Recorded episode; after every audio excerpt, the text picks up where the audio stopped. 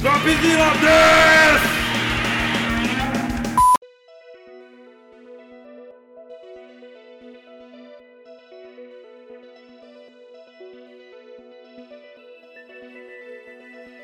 outra Tamar, fala galera, beleza? Aqui é o Laudo NASA Shuttle. Na semana passada saiu nosso pod sobre o filme Duna no Geek Geekst. E se vocês ainda não ouviram, dá uma olhada lá que tá da hora. E o que mais nos marcou no filme foi o minhocão de areia lá, né? Então aqui no NASA Shuttle o assunto vai ser astrobiologia, ou seja, o estudo da vida fora da Terra. E para falar disso hoje, nós temos nossa convidada especial, que é cientista, especialista em astrobiologia, doutora em biotecnologia e cervejeira espacial, Carola. Olá pessoal, eu sou a Carola. Na verdade sou a Ana Carolina, mas se me chamar de Ana Carolina eu vou achar que eu tô levando bronca. Então, por favor, Carola.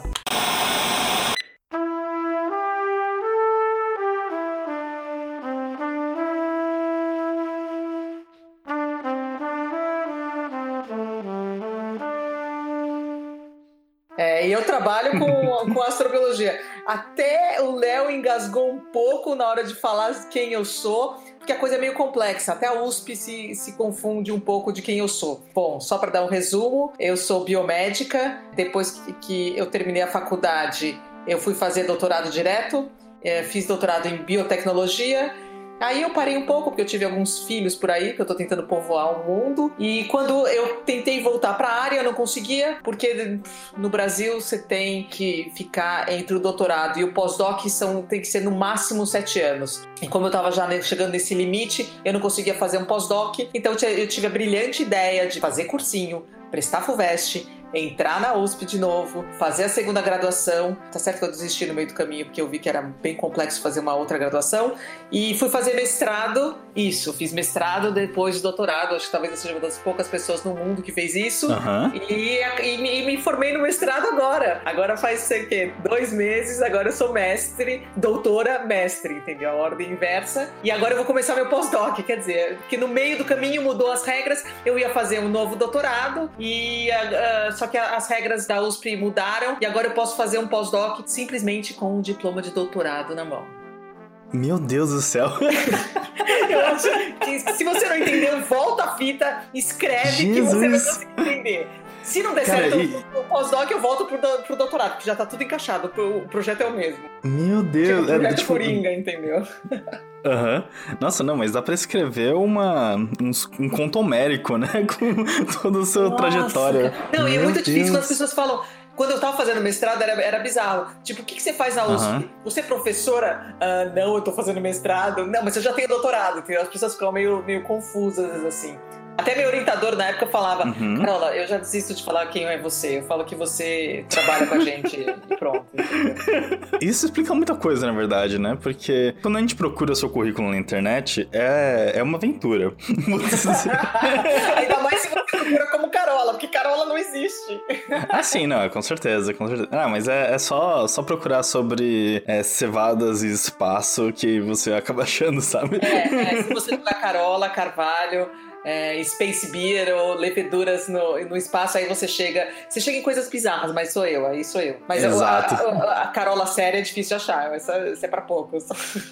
Vamos primeiro falar sobre você, porque eu acho que é um bom começo, né? Porque você, além de, de cientista, né? Você também é mãe, gosta muito de cerveja, então, tipo, explica um pouco mais, assim, quais são os, os seus gostos aí, como que é a sua aventura tendo. Quantos filhos você tem mesmo? Putz, quatro.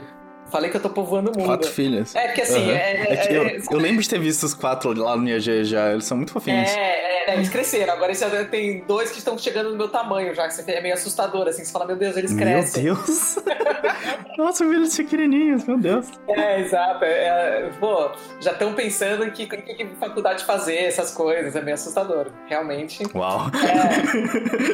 já começa a te dar bronca, sabe? Assim, mamãe, que hora você vai chegar em casa? Ué. Uau. Mas tudo bem. Parece que a mesa virou, né? É, é, já tô sentindo que a tendência é só piorar. E é uma das coisas que eu faço, é, eu sou cervejeira, eu sempre gostei de cerveja, não vou dizer sempre, mas enfim, uma boa parte da minha vida. Tudo começou meio com uma brincadeira. Uhum. Eu tinha um, uns amigos que a gente começou. A gente gostava de tomar cervejas diferentes, e naquela época no Brasil não uhum. tinha tantas cervejas que nem tem hoje em dia. Uhum. E, e, a gente resolveu fazer, começar a fazer uma coleção de tampinhas. Então, no, hum. de tampinhas diferentes. Ela podia ser de, de cidade diferente, ou de fábrica diferente, porque estava escrito na tampinha naquela época, mas tinha que ser diferente, hum. não podia hum. ser igual. E aí começou, começou, começou. Eu sou um pouco competitiva e comecei a chutar o pau na barraca. E nesse momento eu, eu reencontrei um amigo meu que é cervejeiro, que trabalha naquela revista Prazeres da Mesa, o André Clemente. Uh, nice. É, é. E ele começou a me apresentar para o mundo cervejeiro. Ele começou a me ensinar sobre cerveja. Eu comecei a ir em degustações de cerveja. Eu comecei, tipo, a tomar muita cerveja que quase ninguém conhecia. E, lógico, acumulando tampinhas. E aí, tipo, eu, e, eu viajava muito. Uh, quando eu tava fazendo doutorado, eu fazia doutorado em células tronco. E naquela época. Nossa. E aí eu viajava bastante para congresso, é, summer school, né? Que eles chamam quando você vai ter algumas aulas é, sobre o assunto. Uhum. Passeava pelo mundo. Só pra você ter uma ideia, eu tenho mais de 1.500 tampinhas diferentes. E olha que eu tive Meu uma pausa. É... Não sabia que existia 1.500 cervejas no mundo. eu dei uma pausa de 7 anos onde eu não tomava muita cerveja, porque eu tive meus filhos e tal. Então, quer dizer. Uhum. E aí, quando eu voltei, uh, eu entrei no laboratório de astrobiologia e tinha umas leveduras em cima da bancada. E tinha uma levedura negra, linda, maravilhosa. Para mim é uma das leveduras que eu mais gosto. Ela chama Esofiala e ela foi isolada hum. do vulcão Sarikabur, do deserto do Atacama. Pra deixar claro, o que, que é levedura pro pessoal? Todo tá, mundo que, tipo, aqui é Brasil, né? Todo mundo sabe todos os componentes da cerveja, mas vamos lá.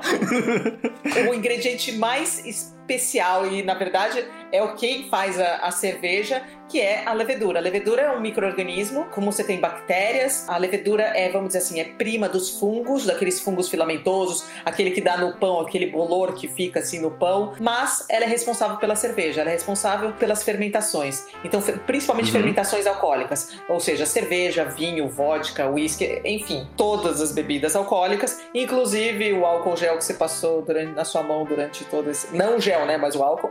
Sério? Eu achei que era algum tipo de processo diferente, mas. Não, não, não, não. É o mesmo. É sempre o mesmo. É Uau, é fermentação. Legal. Até mesmo o bioetanol que você usa para colocar como combustível no seu carro é feito por através de leveduras. Existem vários fármacos que são produzidos por leveduras. Nossa. Então, assim, a aplicabilidade desse organismo é gigantesca. Sem contar alimentos, né? Então, quer dizer, a levedura é o microorganismo talvez mais importante que, que o ser humano domesticou e que, e que faz parte da, do nosso dia a dia e a gente às vezes a gente nem sabe. Cara, é, é parece bem básico para o funcionamento da sociedade inteira, né? Só de pensar, tipo. Então, alguns historiadores defendem isso, defendem que a sociedade parou de ser nômade por causa da, das leveduras, ou processo de fermentação, né? Ainda não se sabia que eram leveduras. Nossa, isso é uma boa motivação. Ou seja, isso há milhares de anos atrás, uhum. e essas leveduras só foram sendo domesticadas pelo homem. Então, sei lá, você fermentou dois tipos de grãos, formou duas cervejas. Um ficou uma porcaria, o outro ficou uma delícia. O você ficou uma porcaria, você joga fora. O outro que ficou uma delícia, você usa para fazer essas próximas cervejas. E aí nisso você vai domesticando aquele tipo específico que vai fazendo a cerveja ficar gostosa, entendeu? Daí vem todo o processo de seleção. E... Depois, só em 1872, mais ou menos, que o Pasteur descobriu que as leveduras eram micro-organismos e que eram responsáveis pelo processo de fermentação.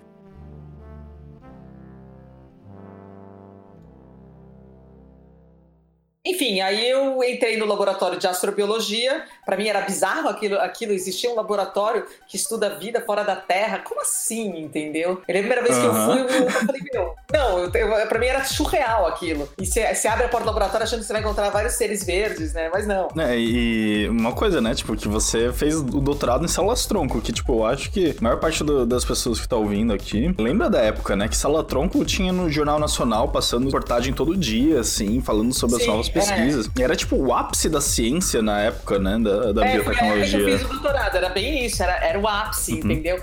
Tanto que muitas. O que, que, o que, que, é melhor do que o ápice da ciência de, humana, né? Vamos estudar aliens. É, vamos... Exatamente. Pô, o tronco já caiu em desuso. Vamos estudar agora uma coisa mais foda, né? uhum. é, sensacional. Caminho de ascendência só, né? Maravilhoso.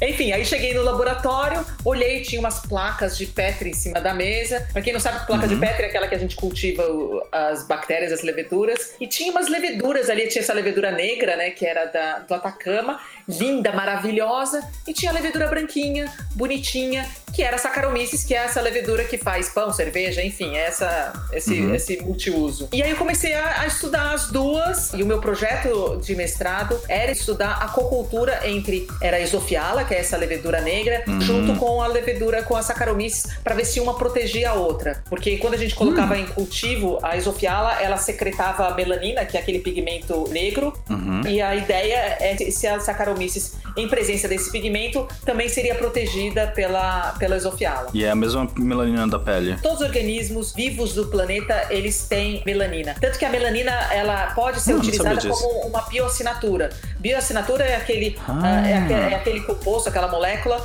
que determina que aquilo veio de um ser vivo. Então, por exemplo, que nem a clorofila. Quem produz uhum. clorofila é um ser vivo, quem produz melanina é um ser vivo. Qual é a importância disso? Se você está na Terra e olha para fora do nosso planeta e você consegue, vamos dizer, enxergar uma bioassinatura, é, você fala, cara, ali tem vida. Entendi. Alguns compostos são determinados como bioassinaturas, tá? Tem uhum. outros como carotenoide, até mesmo o metano, como em Marte já foi observado que tem alguns ciclos de metano em Marte, é, é ciclos sazonais, né? Uhum. E na época foi levantado esse questionamento. Putz, na Terra a gente tem esses ciclos sazonais, que são devido à, fauna e à flora do planeta que fazem esses ciclos. E quando, uhum. foi, quando foi observado esse Marte, levantou essa questão: putz, será que tem algum ser vivo que a gente não está sabendo que está fazendo isso? Mas na verdade, algumas rochas também com a presença de radiação, que aí eu não sei direito, sim, tem que chamar um, um, geofísico para esclarecer. É, também Olha só que coisa. É... Eu tenho um geofísico aqui. É, é, seria uma das coisas que explicariam o ciclo do, do metano em Marte. Então, eu, eu lembro que tinha uma conversa dessa com Vênus também, né? É, mas Vênus, é, Vênus não é metano, Vênus é fosfina. A fosfina uhum. é um gás que ele pode ser é, produzido de maneira abiótica, ou seja, que não foi a vida que produziu, e de maneira biótica, uhum. que foi uma vida que produziu. Uhum. E era numa concentração alta, e parecia que tem um ciclo também da fosfina em Vênus. Levantou a hipótese de, de haver vida em Vênus. Você sabe que em Vênus é o planeta mais quente do sistema solar, né? Aham, exato. É o, o nosso exemplo de de efeito estufa assim extremo, né? Exato. Mas Vênus tem uma coisa muito interessante. Ele tem uma atmosfera muito, muito, muito densa e numa determinada altura dessa atmosfera a temperatura fica bem amena. Então existe a hipótese que já essa, hipótese foi levantada por Carl Sagan na época, na época dele, né? Uhum, sim, sim. que poderia haver vida nessa região, ah, nas nuvens de Vênus, entendeu? Uhum. Até fizeram depois da fosfina saíram vários papers mostrando isso de como seria um ciclo de vida microbiana em Vênus, entendeu? É bem interessante. Mas ainda não foi provado nada, então. Uhum. Mas só fez aguçar um pouco a corrida espacial da NASA, a Rússia, querer enviar sondas estratosféricas para Vênus, né? Para estudar as nuvens de Vênus. Entendi. Ah, mas é bom, é bom isso, essas, essas pequenas coisas assim que trazem dinheiro pra ciência, né? É, exatamente. E pra, pra, uma pessoa como, como eu, astrobióloga, que quer fazer cerveja em Marte, entendeu? Pô, eu só quero ver o Elon Musk que olha pra mim, né? Hashtag Elon, Elon Musk Exato.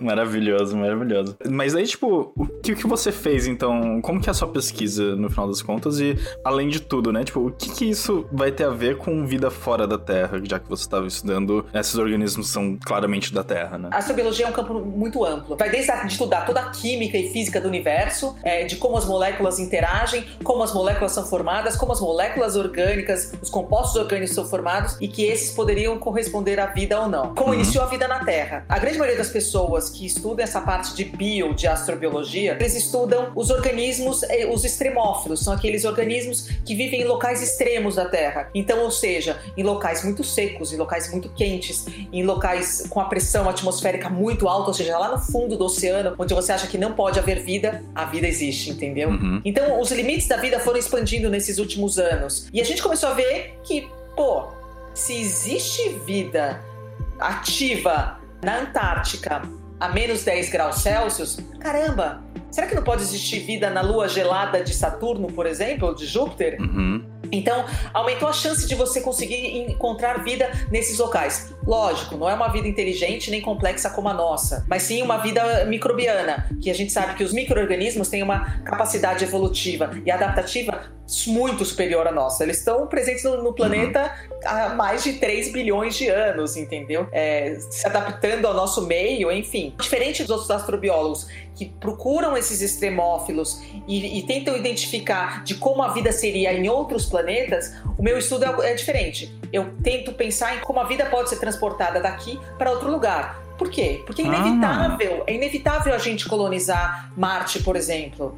É inevitável a gente colonizar a Lua. Isso nos próximos 10, 15, 20 anos. E para a gente colonizar, a gente precisa de ferramentas. Uhum. Nada melhor do que uma ferramenta, do que uma ferramenta biotecnológica, do que um organismo que vai fazer muitas coisas para você, como bebida, combustível, fármacos, e, então, é, é, é, adaptar a nossa vida, é utilizar os nossos recursos que a gente tem. Uhum. Então, vamos fazer eles produzirem cerveja, por exemplo. Uhum. E nada melhor do que sair por aí é, explorando o universo com um pint de cerveja na mão. Pint de cerveja na mão e álcool no tanque, né?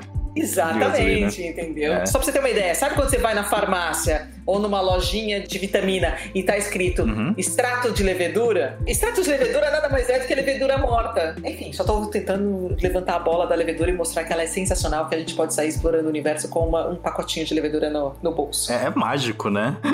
É. é. simplesmente mágico. E aí o que eu faço? No, no, no meu mestrado, eu testei as leveduras em condições atmosféricas de Marte, para ver se essas leveduras eram capazes de sobreviver, entendeu? Entendeu? Porque, lógico, uhum. se você vai montar, você vai colonizar um planeta, você tem que levar o mínimo possível, pelo menos aos poucos, né? E você tem que economizar também, não somente em espaço, porque é muito, é, é muito caro uh, você enviar qualquer coisa para o espaço. Tudo, qualquer coisa que você vai enviar, Sim. um quilo a mais vai custar milhões de dólares a mais, entendeu? É, em uhum. combustível, em tecnologia, enfim. E também você tem que otimizar o máximo de como você vai utilizar isso em outro planeta. Então, putz, se você já tem um bicho que é adaptado à radiação, cara, você não precisa ficar pensando em criar uma estufa e tal uhum. para proteger o seu organismo. Não, ele já sobrevive, cara. Então você gasta menos dinheiro e aí por aí vai. É tipo uma outra forma né, de, de encarar a viagem espacial, porque normalmente eu acho o que a gente tem na cabeça de como seria a viagem espacial humana nos próximos anos ou nos próximos milênios, né, é a gente chegar no planeta e modificar o planeta sinteticamente, né, fazer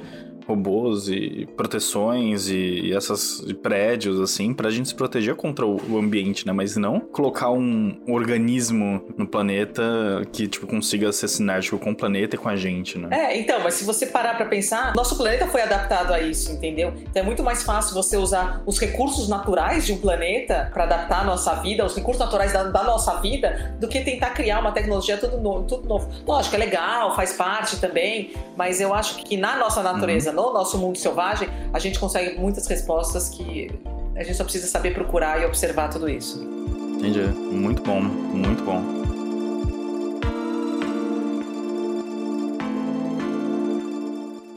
E aí depois, lógico, eu fui aprimorando todos os experimentos. Eu coloquei algumas leveduras no síncroton lá em Campinas, no acelerador. No acelerador de partículas? O meu, eu tinha o, meu, o primeiro experimento de, de, com ser vivo no Sirius. O Sirius é o novo acelerador de partículas de Campinas, né? Foi com uma levedura minha. Eu tenho baita orgulho de falar isso.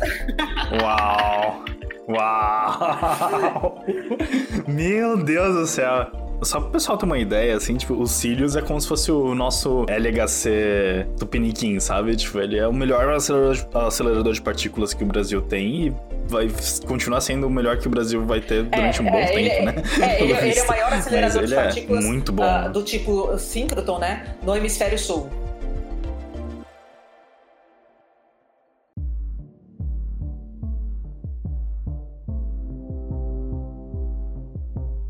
Sensacional, tipo, essa pesquisa maravilhosa. É, vamos para a próxima parte falar sobre o filme Duna, né? Bem, eu não sei se todo mundo aqui já assistiu, né? Mas é acabou de lançar praticamente lá no cinema. Dê uma olhada porque tá sensacional esse filme. E ele basicamente trata da viagem é, interestelar da raça humana milhares de anos no futuro, né? E ele se passa em um planeta, é um planeta de mineração, assim, né? Que o pessoal foi para lá para minerar um composto químico lá que pode ser usado tanto para combustível de, de, naves espaciais, né? Para fazer obra espacial, quanto como uma droga, né? Isso me lembrou na hora, assim, a, o álcool, né? Porque o álcool a gente usa para ficar bêbado e para andar de carro, né? E nesse lugar, assim, como mencionei na abertura, né? A gente tem o o grande minhocão da areia, né? O tamanho desse minhocão, assim, é tipo de quarteirões, assim, a boca desse bicho, né? E ele se estende assim por quase meio quilômetro de, de extensão, né? O que, que precisaria num planeta para aparecer seres mais complexos? Alguma coisa para ele comer, né? Então,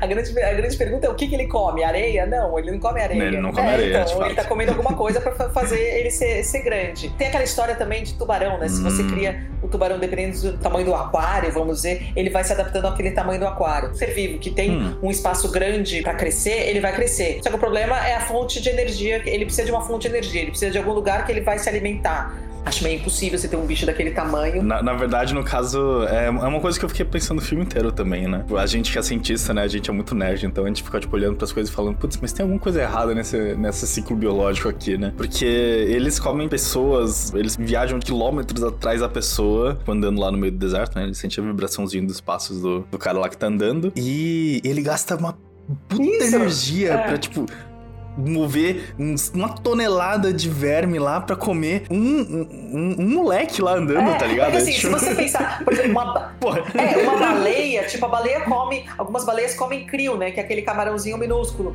É, mas elas uhum. comem toneladas de crio. Mas elas estão na água, então elas gastam um pouco de energia dentro d'água para se locomover, entendeu? Mas na areia, cara, vai correr na areia pra você ver como é difícil pra caralho. É, ela só precisa abrir a boca, né? E entra crio. Não fecha a conta, né? Não fecha a conta é, é, isso. Desculpa, a gente, a gente não tá, vale a pena pra eles comerem. os erros do filme, mas isso não, não, não, não, não, não, não, não. O filme é bem legal. Então... Não, não, com certeza. Não dá a gente tá aqui pra, pra estragar o, o sonho de todo mundo.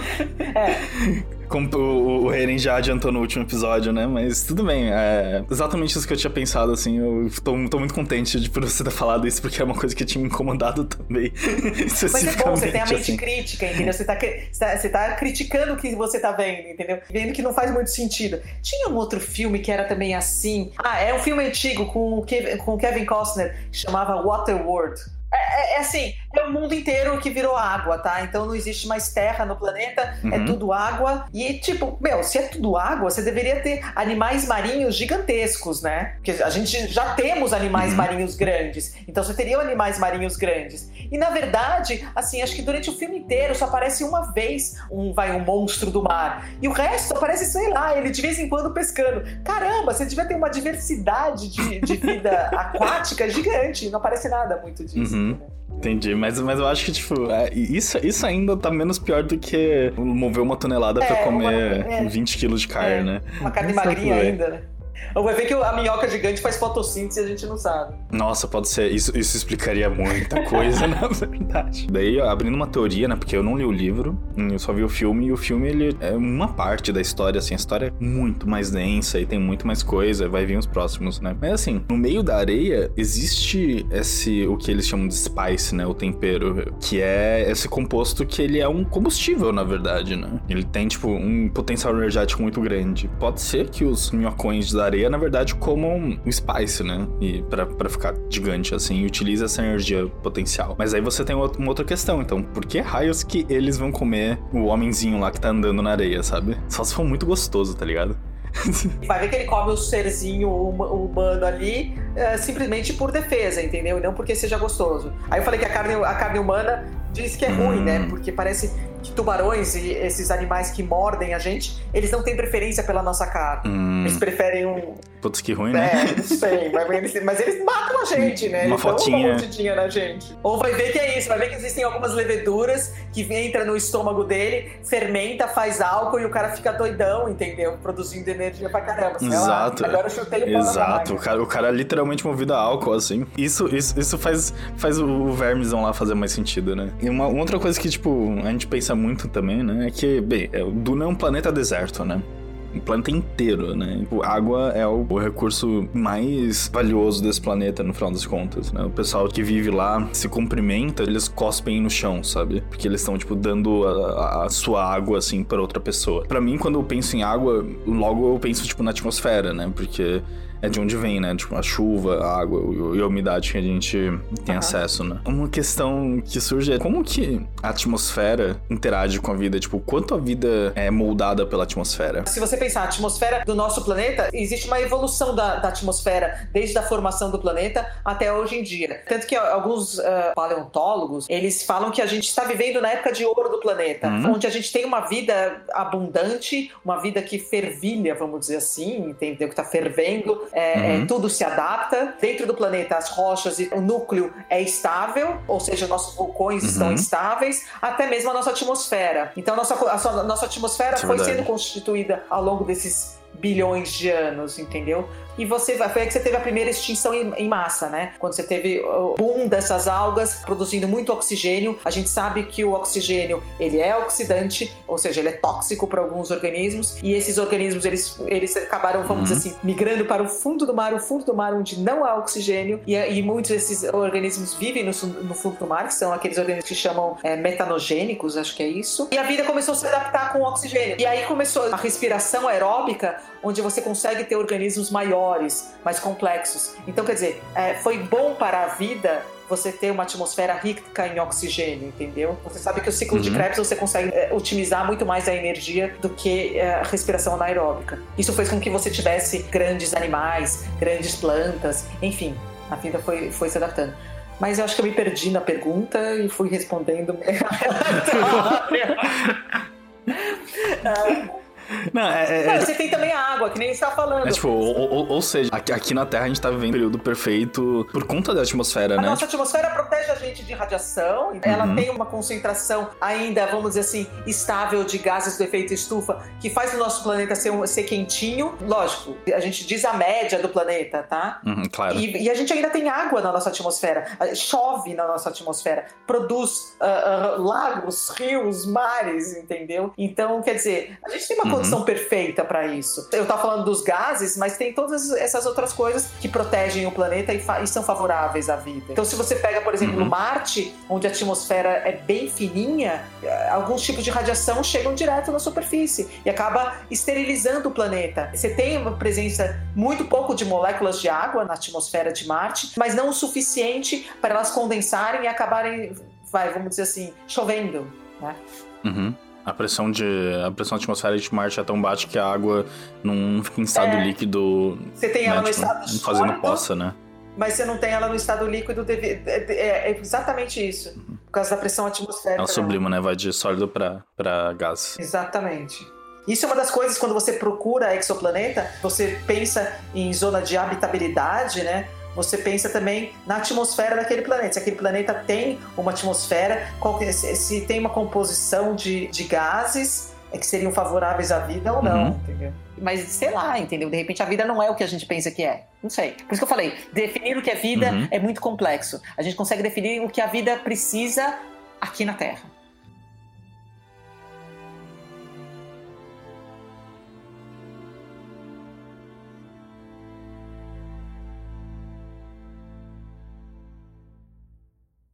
Posso então ir para só para um bate-volta rápido de tipo de ideias. Eu vou falar uma ideia para você, beleza? Que é uma coisa que tem no filme e você fala tipo se, se isso faz sentido ou não, beleza? Eita. E até, tipo, se você, tipo, pensar, assim, numa coisa de, tipo, ah, tem coisa que você estuda, assim, que tornaria isso possível, assim, também, super válido. Pode comentar aí que a gente tá aberto. Uma roupa que filtra água do corpo. No filme, para o pessoal conseguir viver nesse planeta desértico, eles usam uma, uma roupa, assim, que pega todos os fluidos do corpo, seja suor, urina, etc e tal, e recondiciona ele para você conseguir beber de novo, então você tem o mínimo perda de água possível. Isso é muita ficção aí, ou você acha que é plausível aí, se pá, até um jeito de fazer isso com biotecnologia? É interessante, mas assim, a quantidade de água que você secreta é sempre inferior à que você necessita. Uhum, faz sentido. A gente tem que usar ela, é. né? É, essa é a primeira questão. A segunda questão é, durante o processo de purificação da água, você tem uma perda maior ainda de água. Uhum. Então, não sei o quanto válido seria isso. Talvez você, você consegue produzir um pouco de água, mas é, eu acho que é tão pequena a porcentagem que não valeria a pena. Uhum. Sei lá, entendeu? É bem, então fica na ficção mesmo, é, né? fica na ficção, ficção é legal. Mas sabe que existe uma mulher, é, ela é uma italiana, hum. tem o é, é TDX dela que é sensacional, que ela desenvolve roupas. O TDX, TDX é o TED, né? É só pra colocar no nosso português.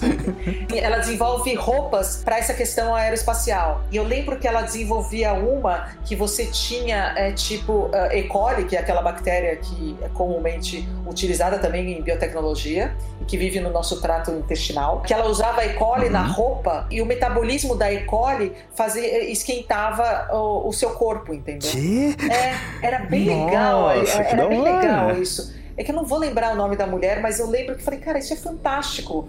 Sabe? Ela desenvolvia várias teorias de como fazer isso e como fazer isso dar certo. Era bem louco. Uhum, nossa, interessante. Muito legal. Tem bastante gente pensando fora da caixinha, cara. é, tem.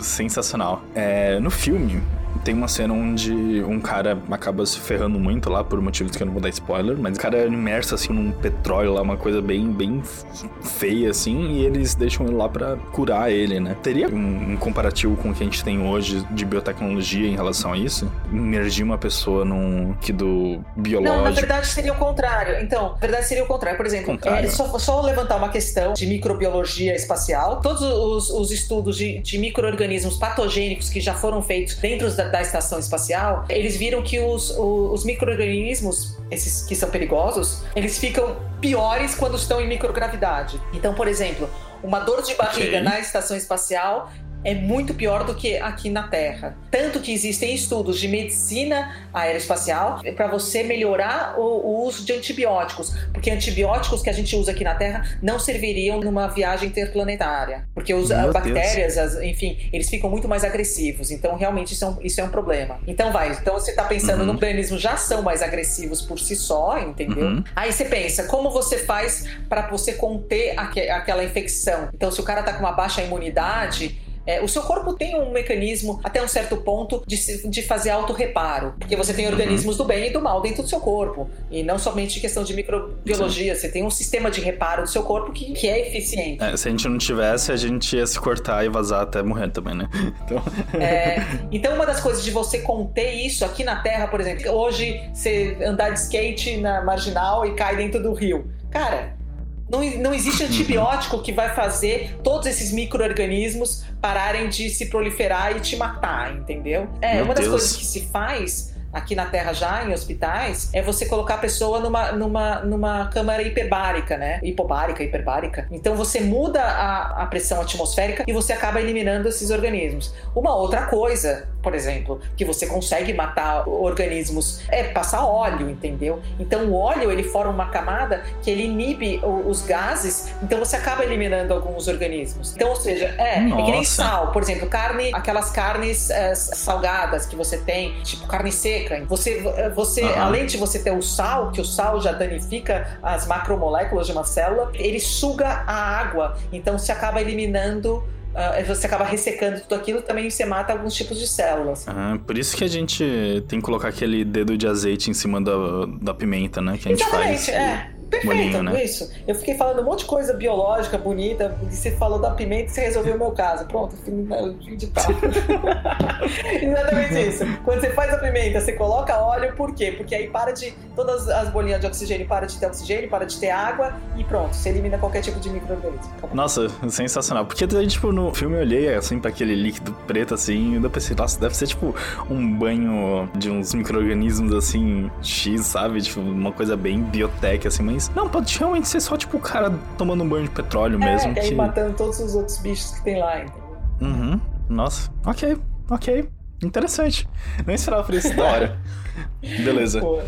Próxima questão. No filme, existe uma questão mágica, na verdade, né? Que certas pessoas conseguiram desenvolver poder de usar uma coisa que eles chamam de avós, onde eles falam com a pessoa e, ordenam essa pessoa e conseguem, tipo, fazer uma, um controle mental com ela, né? E, bem, controle mental é uma coisa que definitivamente parece ficção, né? Mas como que isso funcionaria, tipo, no, no mundo biológico? Sua, sua, mãe, sua, mãe já te, sua mãe já te deu bronca? Minha mãe já me deu bronca, muita bronca.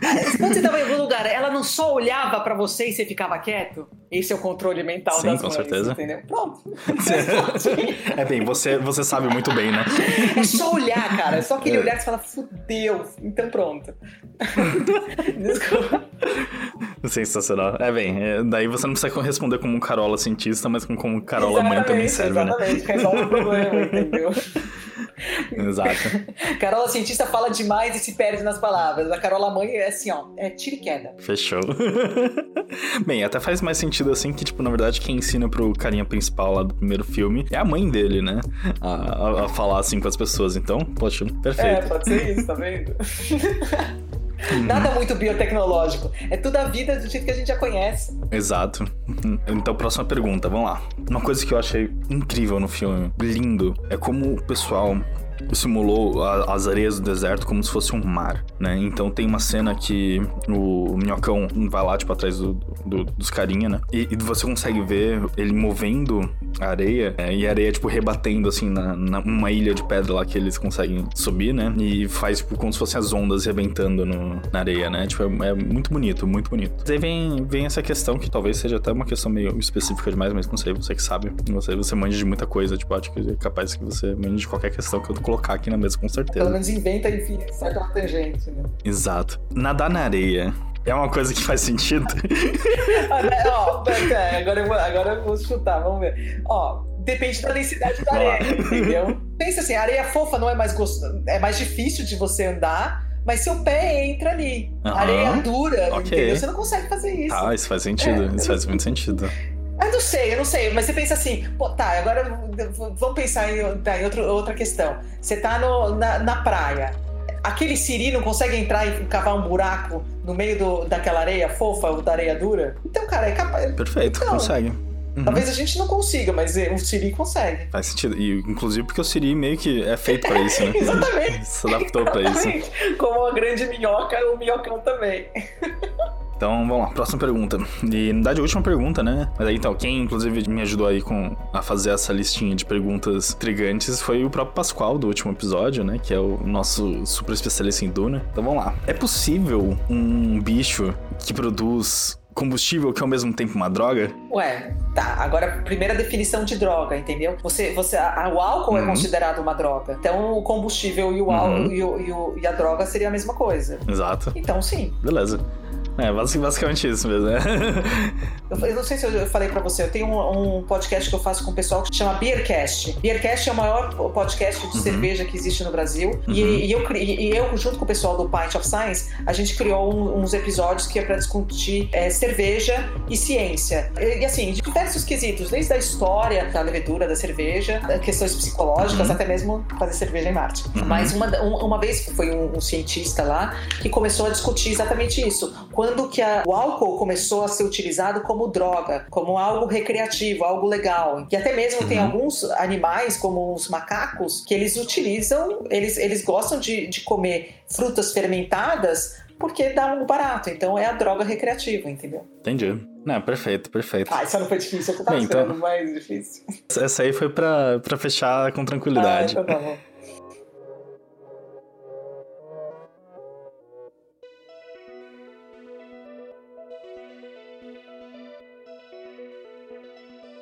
Bem, beleza, gente. Então, e aí, como que foi participar aí do nosso Dropzilla? Adorei, sensacional, foi divertido pra caramba e acho que vocês conduziram muito bem. Parabéns. Obrigadão. É, e uma, uma, pena que a gente não teve nosso, nosso co-host Kelvin hoje, porque, bem, ele é um professor, né? Então, final de ano, vocês sabem como que é a vida de professor, tá, tá corrido. É, tem um monte de aluno enchendo o saco querendo nota. É, então, né? Coitado do Kelvin. Como se a gente nunca Mas aí, um né? abração né? aí pro Kelvin. Então é isso, né? É, eu queria agradecer mais uma vez a Carola e o Pascoal por terem topado participar desse episódio. A Carola pessoalmente, o Pascoal aí, ajudando a gente fazer esse roteirinho, né? Pra essa série de perguntas pra Carola. E, bem, a Carola trouxe esse tema que é literalmente de outro mundo, né? Então, valeu mesmo, assim, eu acho que foi sensacional. Carola, você quer deixar alguma mídia social aí sua, fazer um jabá do seu canal?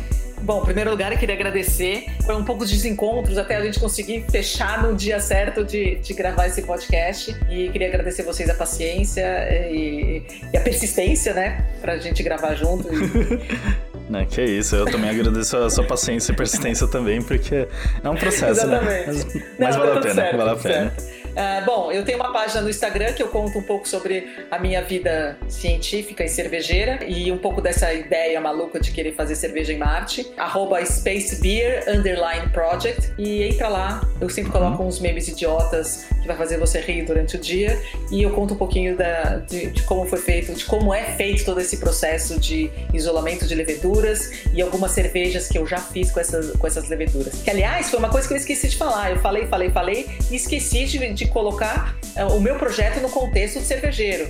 Porque quando eu comecei a trabalhar com as leveduras no contexto de astrobiologia, eu, eu ia nas cervejarias buscar levedura. Ah, que da hora. É, fazer tra trabalho de campo numa cervejaria, vou te falar, Caramba. era incrível, porque você pegava a levedura e tomava duas cervejas, entendeu? Aí você ia pra outra, pra outra cervejaria e assim por diante. Então, assim, os cervejeiros me ajudaram demais nesse processo e alguns cervejeiros gostam uh, das leveduras que eu já isolei da natureza, que fizeram algumas cervejas diferentes, inclusive uma cerveja que é a primeira cerveja com todos os insumos nacionais, inclusive com uma levedura que é nova e nacional. Ah, que da hora. Que foi feita numa cervejaria que se chama Cervejaria Lon, que é uma das cervejarias mais premiadas do Brasil, que ela fica em Santa Catarina, na, na cidade de Lauro Miller. E se alguém tiver a oportunidade de ir lá, tomar cerveja, toma a cerveja toda nossa, que é a cerveja, essa cerveja que a gente fez junto, uh, e uma outra cerveja deles que é espetacular, que chama Carvoeira, que ela é a cerveja mais premiada do Brasil, é, que ela, ela é uma Imperial Stout,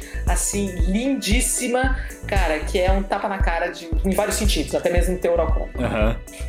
É isso, Pô, chega. Já, a gente já sabe, que faz, já sabe o que fazer quando der uma voltinha lá no sul. Exatamente. Eu dou várias dicas de, cerveja, de cervejaria também, tá? Então... Bem, eu vou falar, fazer um, um jabá aqui pelo Pascoal, né? Já que ele não pôde participar também do episódio, porque tal qual o Kelvin, ele tá bem tarefado aí nas coisas, mas bem. Dê uma olhada no, no podcast do Duna Brasil, né? E que um posto sem, sem fim de, de informação sobre o, toda a história do Duna, todas as, as digestões feitas por pessoas, assim, que conhecem o livro de cabo rabo, né? Entram de cabeça mesmo na história e é sensacional, sensacional. Eu recomendo muito vocês darem uma olhadinha, principalmente quem, quem curtiu o filme, né? É isso aí, pessoal. Esse foi o NASA Shuttle especial de Duna. Então usem a hashtag DropzillaCast no Twitter e deixem um comentário no nosso Insta e Facebook pra gente ouvir vocês. E o DropzillaCast em todas as mídias sociais e nos principais agregadores também, como Spotify e é, eu só uso ele mesmo, mas tenho certeza que no seu preferido também tem. E dá uma olhada lá que a gente tem vários quadros diferentes, o About pros amantes da música underground, né? Inclusive o último episódio foi sobre hip hop japonês, liderado pelo Vitão lá do No Japão Podcast, muito foda. O Pod Who, pra quem curte nosso trabalho e sente que uma semana até o próximo episódio é muito tempo. O The Kicking Geekish, pra nós nerds plantão, né? E nosso quadro, NASA Shuttle, pra dar aquele mind blow mensal. E como sempre, logo menos, nós vamos trazer outros cientistas especialistas aqui para vocês. Procurem também pela hashtag Podosfera Nipo Brasileira para vocês ouvirem nosso podcast dos nossos brothers. Tem no, no Japão Podcast, o WasabiCast, Press Startcast e muitos outros bem legais lá também. Então é isso aí, eu sou o Lau da NASA e esse foi o NASA Shuttle, direto pro Dropzilla. Já né?